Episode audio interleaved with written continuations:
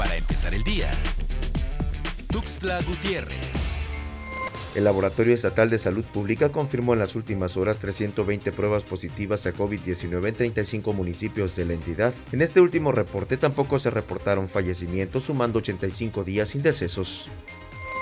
Inicia refuerzo de vacuna contra COVID-19 para personas de 40 a 49 años. Este domingo la inmunización inició solo en el macrocentro. Sin embargo, a partir de hoy lunes se extenderá por las 48 sedes ubicadas en instituciones educativas. La vacunación para este grupo de edad arrancó el domingo en los seis macrocentros permanentes ubicados en los municipios de Tuxtla Gutiérrez, Tapachula, San Cristóbal de las Casas, Comitán, Cintalapa y Palenque en horario de 8 de la mañana a 5 de la tarde.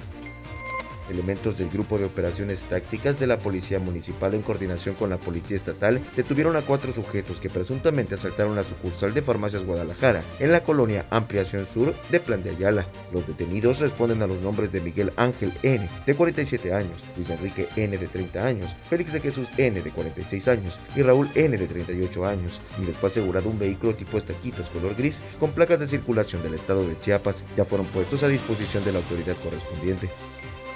Autoridades estatales y federales que conforman la mesa de atención y seguimiento a la controversia agraria de los municipios de Aldama y Chenaló recibieron de los bienes comunales de Manuel Utrilla, antes Santa Marta, las actas de asambleas que aprueban el deslinde de 32.5 hectáreas a favor de 115 comuneros de Aldama como parte de las acciones de reconstrucción de inmuebles históricos afectados por el sismo de septiembre de 2017, el gobernador Rutilio Escandón Cadenas inauguró las obras de rehabilitación al templo del barrio Santa Lucía, en el municipio de San Cristóbal de las Casas, donde subrayó la importancia de generar este tipo de acciones que dignifique y preserva la infraestructura cultural y turística de la entidad.